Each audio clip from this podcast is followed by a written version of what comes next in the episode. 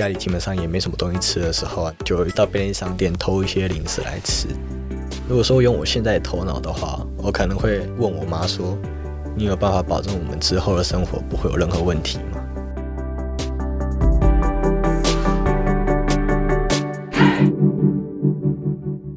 窝是什么东西？自立好窝，成就好我。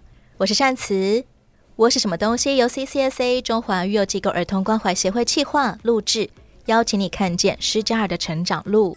今天要来跟我们聊聊，今天要来跟我们聊聊的施加少年是大一新鲜人。回想成长过程当中，曾经两次被送进育幼院，现在他的心情是感激还有庆幸的。欢迎 Jeff。嗨，大家好，我叫 Jeff，然后我现在是亚东科技大学的学生，然后今年要升大二。能够一句话形容你的大一生活吗？大一生活嘛，就是很新鲜，然后冲击很大，然后还蛮有挑战感的。可能跟你原本想象的大学生活有点不太一样哦。嗯、对对。好，我们晚点再来聊聊，到底跟原本计划的大学生活有哪里不一样？Jeff，你在十八岁以前曾经两次入住育幼院。第一次是在你几岁的时候？呃，我有印象以来，基本上就在幼儿园了，所以具体几岁的话，可能不太确定。因为一般人的记忆大概是从三四岁左右开始的，哦哦哦，所以你很有可能在更早以前你就已经被送进育幼院了。嗯，对对。你会自己好奇问说，是谁把你送来的吗？应该就是原先的父母亲吧，不会到特别去想说，哦，还有谁会把我送进去。原先家庭的话，据我所知，就是我、我妈跟我妹三个这样。应该是没有见过爸爸，没见过。妹妹小你几岁啊？妹妹小我两岁。她很有可能是一出生的时候，你们就一起住进了育幼院。嗯，有可能是这样子。住进育幼院之后，返家日还是可以见到妈妈的。嗯，还是可以见过妈妈。等你们比较大一点，有跟你们解释为什么做这样子的安排吗？其实也没有，基本上每次返家，他就是把我们接回去这样，然后也没有特别告诉我们说哦，为什么要把你们送进去啊？怎样怎样这样的，就是原因没有特别讲过。我们那时候也还算小，所以也没有特别问过。从有记忆以来，你喜欢返家日跟妈妈相处的时光吗？嗯，还蛮喜欢的，因为是不一样的感觉。就是在幼儿园的时候，是大家一起生活，步调都是跟着大家一起走。然后返家的时候，就是我跟我妹还有我妈三个，我们可以想说哦，今天要干嘛，啊或是我们讲的话，妈妈或许都知道，或是我们可以更自由的去决定我们要去哪里玩。好像会变成一个独特的存在，而不是一大群人中的一份子而已。对对对，这还蛮不错的。你住的育幼院有多少人啊？呃，我有印象最多的时候是七十二到八十个。最小最小的印象，在育幼院里面的生活模式大概是怎么样的？我有印象的时候，大概应该是我在上幼稚园以前的生活。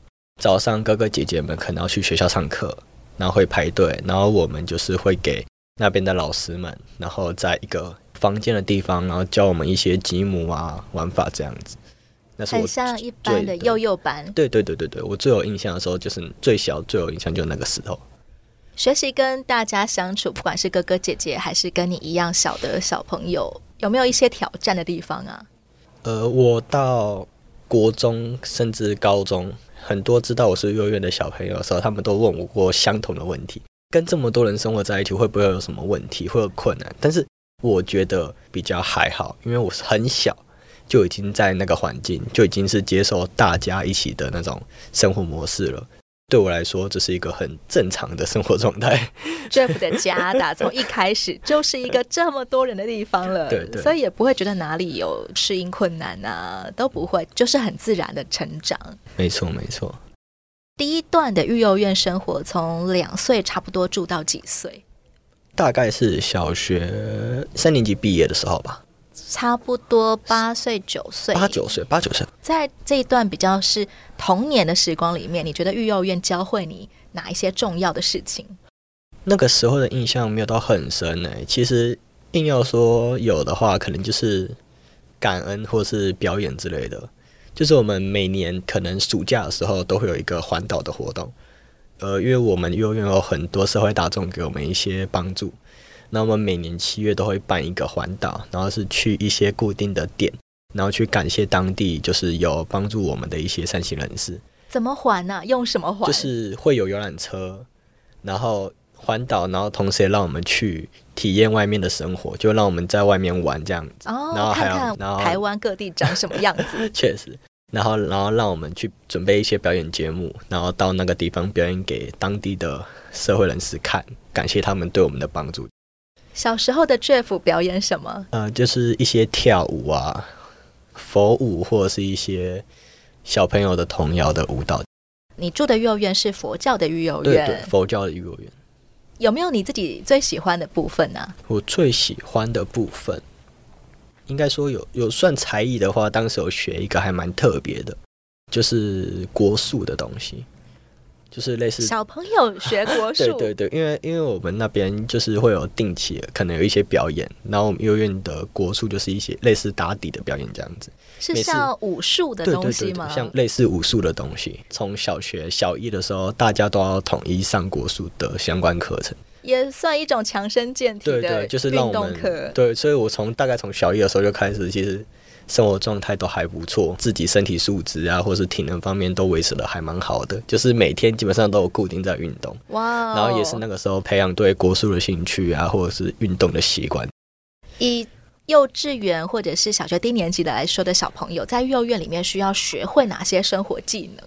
正常的课业啦，基本的算术那些嘛。再来就是最浅最浅的幼儿园的基本的规则，就是那个时候会慢慢熟悉那边的生活规则状况是什么，可能还有生活作息啊，从小时候慢慢的培养，然后大概几点睡啊，几点要起床这样子，要进入状况。对对对，要开始去知道说，哦，我们这边的生活模式是什么。像一般的照顾自己的生活技能呢，不管是帮自己洗澡啊，或者是折棉被啊，哦，扫地啊这些呢，那些基本上就是。呃，每天都会有做一些类似打扫的工作，那些都是固定的。本来就是从小慢慢 慢慢学起来，慢慢慢慢慢慢学起来。这种培养，当你到了学校之后，会不会觉得，哎，自己好像比很多同学还会一些事情啊？嗯，蛮有印象的，就是类似资源回收吧。那边从小就会告诉我们说，哦，哪些东西是要在哪里回收。那我还蛮有印象，就是我在读国小的时候。在做资源分类的时候，很多同学都分不太清楚吸管到底是垃圾还是什么东西，所以那个时候我就知道说，哦，我们这些在院里都已经学过了。老实说，我也是长大之后才 上网去查吸管到底要丢哪里。对，有些地方会直接丢了，是有些地方会额外再放一个可以丢塑胶回收啊。但因为你在院内的生活，所以你很了解。哎，到了学校要怎么样去过一个团体生活？嗯嗯，打扫这些东西，你其实已经很在行了。对啊，对啊，所以那些都不会做到很差，基本上都做的还不错。学校同学也知道 Jeff 是住在育幼院的吗？嗯，从国小到国中，甚至高中都知道。小朋友会不会问你哪一些问题啊？因为我们那边的幼儿园还蛮特别的，我们人很多嘛，刚刚说到就是大概有七十几个人，所以我们基本上年龄层的分布也还蛮广的，可能同一个年龄层大概就有三十几个啊，或者是每个年纪都有。我们就读的学校都是同一所学校，不会到太特别说哦，全校可能只有你是幼儿园的啊，或者是说整个年级就只有你一个人，然后甚至还有说呃有幼儿园的这个你同个班级的，大家那个时候的国小也不会说哦他们很特别，或者是他们很不一样这样子，不会遇到有人特别问说啊你们幼儿园啊会怎样怎样怎样之类的那种。学校同学都很习惯了，学校里就是有一大群这一家育幼院的小朋友。确实确实。你觉得跟育幼院的小朋友之间？哪一些事情可以培养出一些革命情感呢？你说跟幼儿园的小朋友吗？对对对，嗯，刚刚讲的环岛是一个团队精神的感觉，就是大家一起去感谢别人的那种心情。嗯，然后再来就是呃，出去表演，就是代表幼儿园去表演的时候，或是去比赛的时候，只要是代表幼儿园，都会觉得说哦，这是一个还蛮好的一个团队，这样子，很有荣誉感的一件事情。嗯嗯嗯。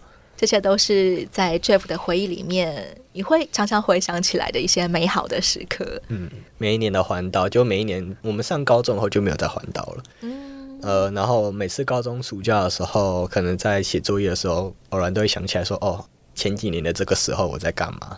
这个时候是不是跟大家一起在外面玩？然后或者是跟大家一起在外面表演这样子？”一起在外面生活的感觉，就是跟在幼儿园里面一起生活的感觉不太一样，真的很不一样，好像一起出去露营一样的感觉。呃、对对，怎么会住到小学四年级的时候中断了呢？嗯，我还蛮记得，就是小学四年级的时候，在那个阶段，幼儿园还蛮多小朋友，就是变动蛮大的，有些旧的人离开啊，有新的人进来，这样子，在那个阶段还蛮多的。然后就是大概小学四年级的暑假的时候，妈妈就是突然就想说，哦，要把我们接回去。其实你们每一次回家都可以见到妈妈。嗯，对，每年大概有两次回家的机会。妈妈一直有透露出她很渴望跟你们一起生活的这种愿望吗？依稀之间好像有，但是基本上都是半开玩笑的说，哦，我们可能会把你接上来哦。妈妈做什么工作？那个时候好像是做护士，妈妈是医院里面的护理师。嗯，我有印象是在护理师或是还有小诊所都待过。第一次住进育幼院，最主要的因素是什么呢？是经济吗？我中断前就是那个有印象到我回家之前那一段期间，为什么住进去我不太知道。但是如果后面回来的原因，确实是因为经济的关系。妈妈把你们接回去是因为经济状况变好了？嗯，就是有评估说，哦，他有办法在顺利的抚养我们这样子。哇哦，他就把我们接回去，做护理师的工作可以养 Jeff 跟妹妹了。对对对。当时候你跟妹妹期待这样子的生活吗？我们那时候其实还蛮期待的，对啊，因为小学四年级开始。交了一堆朋友，然后开始会互相分享一些家里的事情的时候，我就会想说：哦，原来别人家小孩子过得倒还不错，或者是他们有自己的父母亲，他们可以有另外一份单独的爱之类的，或者是一个专属他们自己的亲人这样子。你指的是在学校里面听到同学聊起他们的家庭生活的时候，对对对，对你来说，你才开始意识到哦，原来别人的家庭生活是这样子的，嗯嗯，跟我的团体生活是不太一样的，嗯，也会向往自己可以被特别的对待，对对对。实际上，跟妹妹一起回到家之后的生活怎么样？我觉得吧，初期还蛮 OK 的，就是还蛮幸福的。就是让我体验到那种呃小家庭的生活模式，当然一对多跟一对一两个的那种差异很大。以前是老师一个人要对可能十几个、二十几个小朋友，自己得到的爱好像变成二十分之一。对，回到家之后，哎，有二分之一的爱，好像真的很不一样。真的，妈妈对你们做了哪些事情啊？从每天早上的。叫我们起床的关爱啊，还有关心我们的成绩呀，然后关心我们在学校遇到的一些问题，然后上课上了什么东西，然后偶尔会带我们出去玩啊，去公园散步啊，就是这些东西让我体验到那种哦，原来说小家庭还是生活的原来是这么的快乐这样。在 Jeff 的心目当中，那个时候你认知妈妈大概是一个怎么样子的人呢？那个时候的妈妈就是一个非常开朗的、很爱笑的人。后来开始有怎么样子的转变？后来妈妈就是某一天吧，她就突然带了一位那个时候觉得是男性的人回来家里。怎么跟你们介绍这是谁？她就说这是妈妈的男朋友。她用男朋友来介绍。嗯，对。你说当时候原本觉得他是男生，男生，对，指的是后来发现，后来发现他是他是女生。你怎么发现的？就某一天在整理家里的时候，突然发现那位的身份证影本这样子，呜、哦，名字后面是女性，妈妈的男朋友的身份证，对对，原来实际上是女生，代表她看起来其实像男生了。对，她看起来其实像男生。妈妈也用男朋友来称呼她。对对对，实际上妈妈应该知道这是女生，她应该知道，她是他是知道的。方便介绍了，他可能觉得我们不会知道，所以就也没有特别跟我们讲。反正他看起来像男生嘛。对对对。妈妈交了这个女朋友之后，嗯，为什么会造成你们的生活开始有一些改变啊？他从交了那个女朋友之后开始，他每天的生活作息都会变得非常的不太一样。他会去迎合那个女生。然后想那个女生想要干嘛的时候，就陪那个女生做些什么事情，就可能一起出去玩啊，或者是一起在家里打电脑啊之类的。工作就很少去请假这样子。以前应该是一早会来叫你们起床，对，然后他自己要去上班，对对。下班回家之后还会关心你们的功课、学校怎么样的。嗯，你们最冲击的改变是什么？生活状态吧，就是从以前的他会固定煮饭给我们吃，到三餐要我们自己解决，或者是他经常不在家，然后工作也没有在做了，甚至我们那个时候因为妈妈没有在工作，金钱生活状况没有这么好的情况下。还有在欠租金，被房东赶出去，要去租别的地方，紧急要找一个新的地方，嗯、大家全部一起搬出去。对啊，对啊，对啊。你跟妹妹的三餐怎么办？家里没有收入，妈妈也没有来煮饭给你们吃。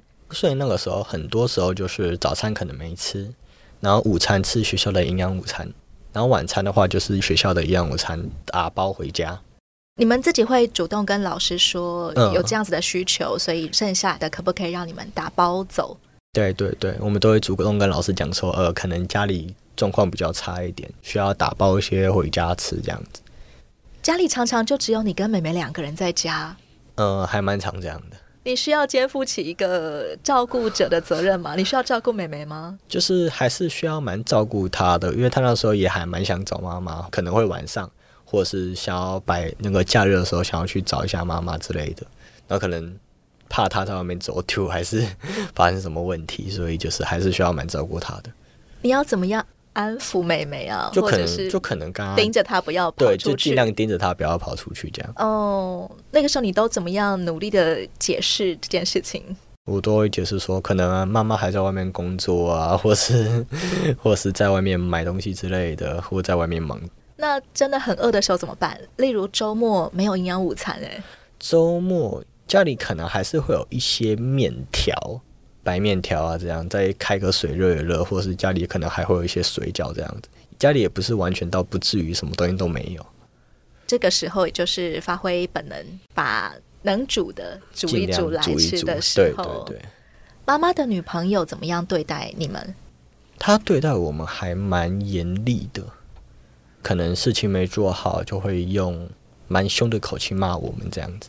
妈妈以前会骂你们吗？很少，她以前都是温柔的妈妈，对，温柔的，然后声音比较不会这么大。但妈妈的女朋友会因为什么事情而骂你们？基本上也是我们自己做错事情，但是对比之下的话，就是那个差距会蛮大的。同样是做错事情，打翻碗之类的，妈妈可能就会说：“哦，你为什么这样子啊？”或者是。或是你该怎么做啊？那如果是那个女朋友的话，她可能会用比较严厉的口气说：“你为什么可以这样做？你为什么要这样子？那你去哪里罚站啊？或是甚至打手心之类的。”用质问的方式来跟你们讲话。嗯，你跟妹妹很怕她吗？刚开始比较不习惯，还是会有有点害怕。到后期的时候是真的很害怕。他到后期还做了哪些事情？啊，到后期的话，他的管教方式会变得更严厉，就是可能会拿水管啊，用抽打的方式来指责我们的错误。你会觉得很愤慨吗？还蛮愤怒的，因为那个时候我虽然说年纪没有到很大，那时候大概也才小四而已，但是我还蛮清楚知道说，哦，生我的人是谁，谁是真正是我的母亲。你凭什么打我？对，类似那种感觉。可是那个时候就是不太敢讲出来，我只是内心想说：你凭什么？你跟妹妹的反应大概就是忍耐，然后乖乖的被处罚、被打、嗯、这样子。对对对。你们有向任何人求助过吗？学校老师啊？学校老师有求助过，后面有县府的一些社工啊来来处理这些事情。其实后面的决定也是。我跟我妹弄出来的结果，就是那个阶段很常吃不到东西嘛，就是很常饿肚子。嗯，然后那个时候也大概小四而已，基本上大家都还在长身体，可能一天吃一餐真的不太够，就是没办法填饱肚子。然后家里基本上也没什么东西吃的时候啊，那时候我跟我妹就会去做一个非常坏的事情，到便利商店偷一些零食来吃，因为太饿了。对，太饿了。被报警吗？呃，对对对，有一次我妹就是翘课出去外面偷东西的时候，刚好被抓到，然后就被报警。小学生需要翘课的理由，竟然是因为肚子太饿了。嗯。对，你自己也被警察抓过吗？我没有被警察抓过，是我妹当下就被警察抓到。当时候你们自己有主动去要求说，可不可以再住回育幼院吗？我那个时候就有这个想法，是说为什么不把我再送回去？但是我不太敢讲出来，因为我不知道讲出来的结果会是什么，所以我就一直什么话都没说。到后面妈妈那边有透过一些人联系到吧，因为那个阶段就是大概我小四升小五的那个阶段，好像各个政府机关好像就是开始不再让育幼院以自收的方式去收小朋友这样子。以前可能可以接受家长跟育幼院商谈一下，啊，我们家真的没有办法养小孩，那可不可以育幼院接手？嗯、但后来就不再收这种自收的小朋友，嗯、是必须要有政府的判断，亲戚呀、啊，真的没有人可以接手照顾的话，才会可以被转介到育幼院。然后如果说是政府安置的话，可能安置的位置。要安置在哪间机构，可能也要听政府那边的发落。后面我也不太清楚，妈妈用了哪些原因，后面又回到了幼儿园。这一段回家生活的日子大概只维持了多长？一年。当初把你们接出来也是因为经济变好了，但现在妈妈又没有工作了，又没有能力养你们了，所以你们又回到同一家育幼院了。对对。在回去的那一刻，会不会有一些很复杂的心情啊？回去的那一刻，其实我那时候蛮复杂的，完全不是因为我我又回去，完全就是哇，幼儿园变得还蛮多的，跟你一年前的印象 长得很不一样。我那个时候想说，一年为什么可以转变这么大？高中的时候回想到这一些事情的时候，想说，对，我们家也是因为一年转变了很大，从原来的还不错的幸福的小家庭，转变到又要回到育幼院。你跟妹妹对于第二次又被送进育幼院，心里面会有一些不平衡吗？就是都是妈妈没有尽到责任。我其实那个时候算松一口气。当我知道说哦，我们要回育幼院的时候，感觉是放下了很多东西。因为我不太清楚我们继续以那样子的生活模式在台北生活下去的话，会变成什么样子。虽然说那个时候还小，可能想法没有这么充足，但是我现在想起来，我那个时候的脑袋一定是觉得说很放心哦，可以好好的生活，至少不用每一餐都饿肚子。第二次被送回育幼院之后，你还有见到妈妈吗？从那次之后就没有再看到妈妈过。那返家日的时候要去哪里？呃，返家日的话，基本上没有回去的话，就是待在育幼院里面，跟其他一样没有回去的小朋友一起生活。你会很困惑，为什么妈妈好像 disappear 吗？消失？那个时候会这样想，为什么又消失？然后后面又联想到，可能因为经济的关系，把我们接回去也不能干嘛，或者是怎么样，所以就没有特别去想说他到底在想些什么。你也蛮能。体谅的，对对对，他可能过得不太好，嗯，所以他可能没有能力现在来接我们回去，哪怕只是一个周末，他可能都没有办法。嗯，对。妹妹也是跟你一样的个性吗？她比较情绪化一点，她比较会觉得说，为什么他要把我们丢回来？他为什么又不把我们接回去？然后他为什么一直不出现？这样子，他会觉得是说，为什么没有人去关心他？他也蛮难过的。第二段的育幼院生活，其实 Jeff 已经是青少年了，对，小五了。这一次住进育幼院，你的心境啊、想法呀，你觉得跟小时候的你住在育幼院里有没有不同？呃，我觉得很大的不同就是情绪管理方面。我其实，在第一段育幼院的生活里面，我有印象的时候，其实我是一个还蛮暴躁的小朋友，动不动一生气呀，情绪起伏会非常大。动不动找人有肢体上的冲突之类的。小的时候的 Jeff 这么的暴冲，对，我有印象的时候，我其实那个时候还蛮暴冲跟易怒的，很容易跟同学起冲突。对对对。我们现在看到的 Jeff 显然是第二段育幼院生活培养出来的成果喽。第二段回来以后，我也不知道是哪个点打开了，就是人家可能讲一些刺激的话，或者是什么样的言语，我都可以尽可能的压下我自己的情绪。尽量别让自己不要生气，这样子压下去会不会有另外一种不舒服啊？压下去反而对我来说还好，比较不会有冲突这样子。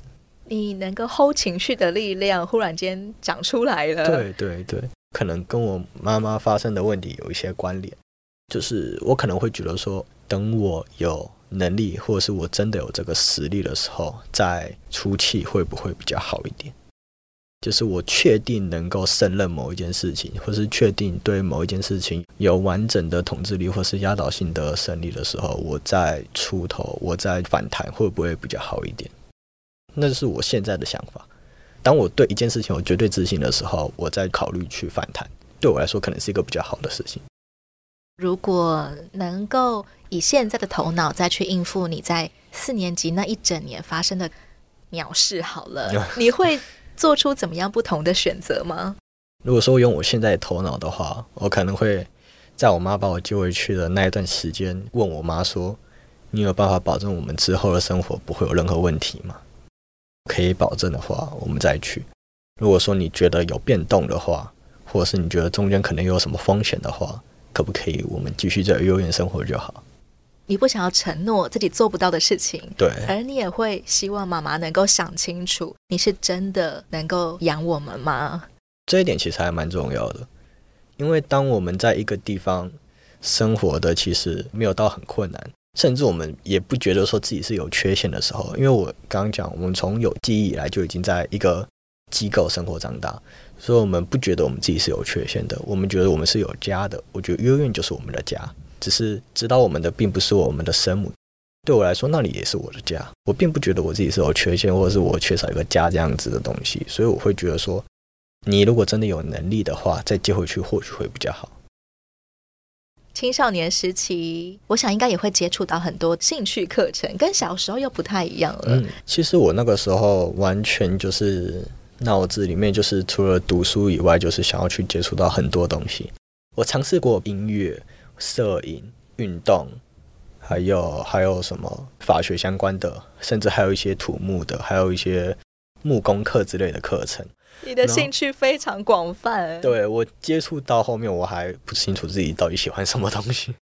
在国中的时期有摸出来吗？因为面临要升学了，你必须要做出一个选择。嗯、那个时候你有摸出一些线索吗？那个时候没有对某个东西特别喜欢，但是有对一样东西特别反感。我那个时候就是不想要做工地，我就是怎么样接触过工地而我没有任何接触过工地的机会。我有一点点的类似算洁癖吗？工地的生活环境，还有可能要和水泥啊，对我来说是那不是我喜欢的、不能接受的东西。挥汗啊，劳力呀。对，那个时候我对劳力这个东西是非常排斥的。我觉得现在也是，就是有点自大吗？还是自信？还是怎样？就是我认为说，只要能够用脑子，为什么要动劳力？你大概会想象着以后可能是坐办公室的工作。呃呃，对，那个时候对我来说，我以后就有能力以后就坐办公室，我可以动脑子就好了。为什么我要去外面流汗？Jeff 的学校成绩怎么样？当时国中我那个时候是在一班，我们班其实还蛮多怪物的，但是我的成绩都稳定在前五。哎，你其实是很优秀的学生耶。但是第一名太厉害了。你的成绩是一直以来的天赋吗？我觉得我的天赋是我的理解能力跟我的学习速度，就是我碰一件新的东西，尽管我对那个东西没兴趣，刚刚讲的工地我可能真的没兴趣，或者是我真的很排斥，但是我稍微碰个大概一个月甚至一个礼拜，我可能就会知道说，哦，这东西是在干嘛的，比较容易上手，然后接下来就是看我要不要继续。真的很适合学很多不同的才艺，因为你的学习能力很快。对，你有参加什么比赛，真的因此而得奖吗？没有特别去参加比赛，但是我说称赞的话还是有的，就学东西特别快，然后每次学完的时候都坐在那边发呆看老师，然后老师就会觉得说，哎，你为什么不认真读？然后我就说，呃，我会了，已经学完了。对，然后老师就会说，哦，那不要影响到别人就 OK。国中的时候，其实 Jeff 堪称自由神，那你怎么选择高中要读什么样子的学校或者是专业呢？国中一直根本不知道自己的兴趣是什么。不知道自己到底喜欢什么东西，所以我干脆随便好了，普通科。高中就去读普通科了。普通科那时候就是要学十门科吧，还蛮多东西的。到了普通科的二年级的时候，我开始对电脑有一点兴趣，就觉得说，哦，电脑这个东西好像还蛮好玩的。我就用这样转的方式转到花莲高商的资料处理，就开始去专攻电脑。从普通高中转高职的资础课，而且从一年级开始读，代表你挺有决心，你要来学会这一门科系的。我就直接重读。高中比别人多读了一年这样子。要付上多一年的代价，你会有一些挣扎，需要跟谁讨论吗？没有，我那时候就想说，嗯，好吧，结转。既然我对这个人有兴趣，那要从头开始学好了。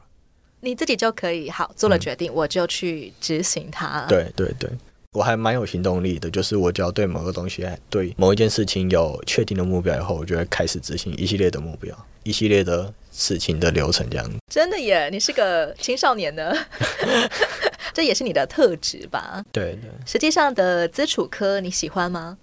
我还蛮喜欢的，因为那个时候开始摸到电脑以后，才发现哦，电脑这个东西还真的很有趣。越学越后面，越来越觉得说里面奥妙很多，学都学不完的感觉。高中高职这个阶段，学校同学会对你院生的这个身份有好奇吗？他们最多的好奇就是说：“哦，你为什么在幼儿园？”那我就讲说：“哦，就是家里把我送到幼儿园这样子。”他们好像也没有特别去问的样子。其实高职以后，大家对于每个人的家庭可能不会那么了解，或者是不会特别的深问。顶多就会了解说，有幼儿园的生活状况长什么样子这样。这个时期的你在幼儿园里，是不是也需要照顾一些比你小的弟弟妹妹？照顾称不上啦，就是尽量做好榜样，给下面的弟弟妹妹看，说我们如果说好好读书，或者是好好做一件事情的话，你就可以达到你要的目标。尽量做好的榜样，不要做坏榜样给他们看，因为他们都会看上面的哥哥姐姐在干嘛。